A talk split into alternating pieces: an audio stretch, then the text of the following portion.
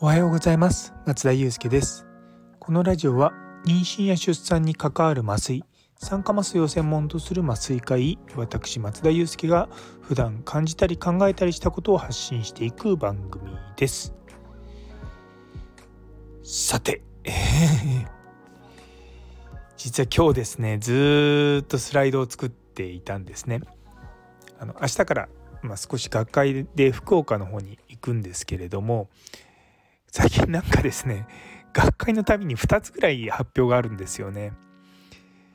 なんでなんだろうなと思って、ね、いやなんか最初頼まれた時はその1つぐらいだったはずなのにと思いながらですね気づくと2つまあさすがに3つはないんですけれども結構2つたまると準備がてんてこまいになっちゃうんですよね。で今回はまあ1つはシンポジウムで1つはまセミナーなのでそんなに大変というわけではないんですけれどもやっぱりですねプレゼンの準備していく中でスライドに頼っちゃってるような人もね中にいらっしゃると思うんですよね。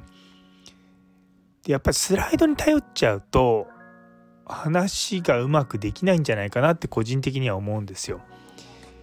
いやそれは3つぐらい理由があると思うんですよね。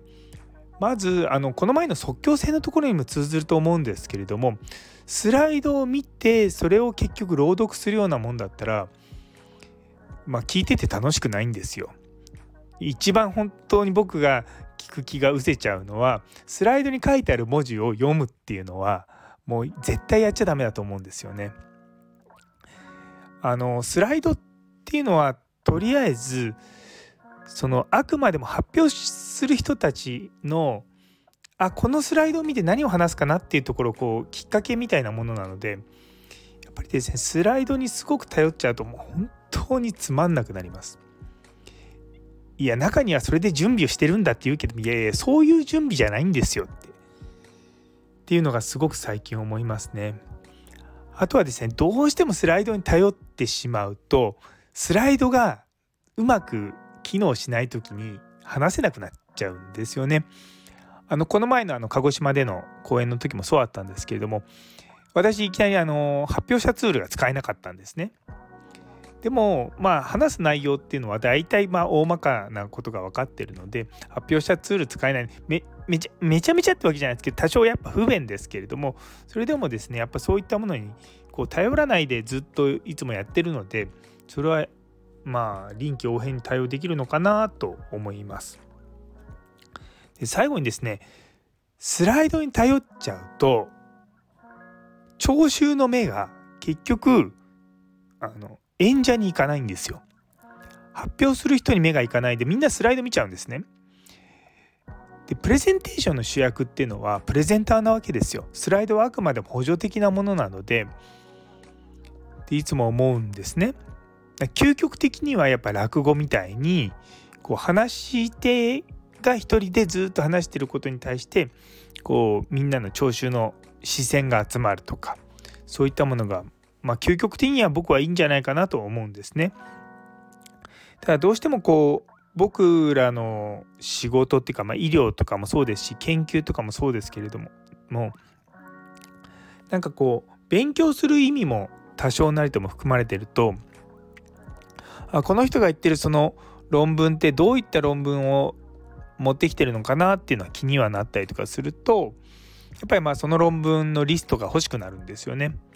私自身もやっぱ海外の先生の発表とか聞いててあこれなんか内容いいなと思ってこれどの論文で言ってるんだろうと思って論文を読むことはよくあるので、まあ、それはやっぱりまあ僕らのこま仕事のま特殊性が出てるんだと思うんですよね。なので、まあ、最低限のスライドは準備はします。とはいえですね今度その私話すの50分ぐらいなんですけども今日作ったスライドが60枚ぐらいなんですよね。まあ、若干宣伝とかも入ってたりとか僕結構その1枚でまとめられるスライドを2枚3枚にこう分けたりとかすることもあるのでまあちょっと、まあ、若干その60枚ぐらいのスライドでも50分多分45分ぐらいで終わると思うんですよね。まあ、あの最終的に詰めてはないのであの最後のところをまあこう綺麗に整えていくんですけれどもやっぱりこうたくさんたくさんってわけじゃないですけども僕の場合いろんなテーマで話してきてるとそれぞれのテーマに対してみんながどれぐらいこう理解をしてるのかとか、まあ、そういうところを考えながら話してはいるので結構バリエーションも飛んでるんですよね。で実はですね今度のその日曜日にやる教育講演の方はですね無痛分娩に関連する話なんですね。で実は私も酸化麻酔かれこれ10年以上やってますけども無痛分娩に対する話をちゃんと学会でするの実は初めてなんじゃないかなって思うんですよね。結構僕帝王切開の麻酔とかあと重症な妊婦さんの麻酔とかあと、まあ、大量出血とかそういった話はよくするんですけどもそう思ってみたのが無痛分娩の話をするのが公の場でするのが初めてな気がします。まあ、もちろん院内の勉強会とかねそういったのでは話はしますけどもそうそうなんですよ。なので今度の日曜日ある意味デビュー戦みたいなところになってきます。まあ、結構まあそういった帝王切開の麻酔とかの話が多いので皆さんあんまりこう僕が無痛分娩好きなの知らないんですけども結構好きなんですよ、まあ、あの仕事としては。まあ、疲れますけどもねあの疲れる部分は。やっぱりまあ妊婦さんにとってもすごく大事なことだし、まあ、もうちょっとねこう広まって皆さんがこう自由にね